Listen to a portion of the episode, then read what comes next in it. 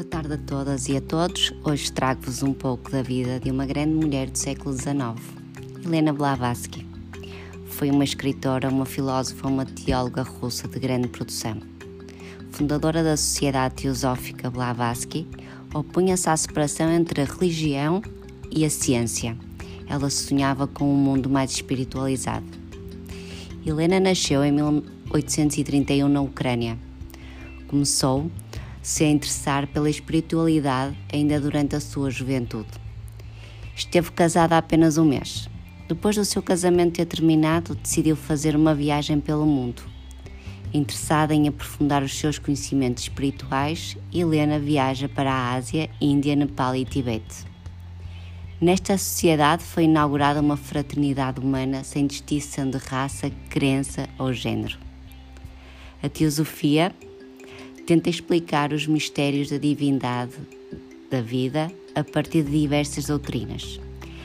Esta escola mística, movimento iniciático, propõe que todas as religiões surgiram a partir de ensinamentos de um tronco comum, que foram, de certa forma, recombinando, permutando nas diversas mutações e encarnações, e que, apesar de comungarem de um tronco comum, acabam muitas vezes por alterar os ensinamentos da doutrina original. Muitos fundamentos da teosofia foram encontrados nos livros de Helena Blavatsky. A sua primeira obra é o livro Isis Sem Véu, foi publicada em 1877. Dois anos depois, Helena Blavatsky foi para a Índia, onde inaugurou uma sede da Sociedade Teosófica. Uma personalidade complexa, dinâmica e independente. Desde pequena, Helena mostrou possuir um caráter forte. Helena alegou ter poderes psíquicos. Relatou algumas das suas experiências paranormais. Foi criticada, contestada por isso.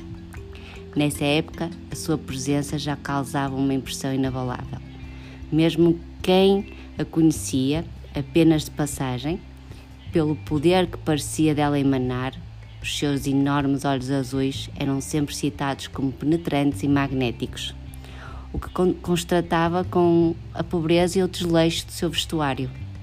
O seu comportamento nada convencional e a sua completa indiferença para com a opinião alheia eram fonte de espanto e desconcerto para as pessoas com quem convivia. Helena, ao voltar da Índia, com a saúde fragilizada, viveu uma vida tranquila e discreta, dedicada à espiritualidade.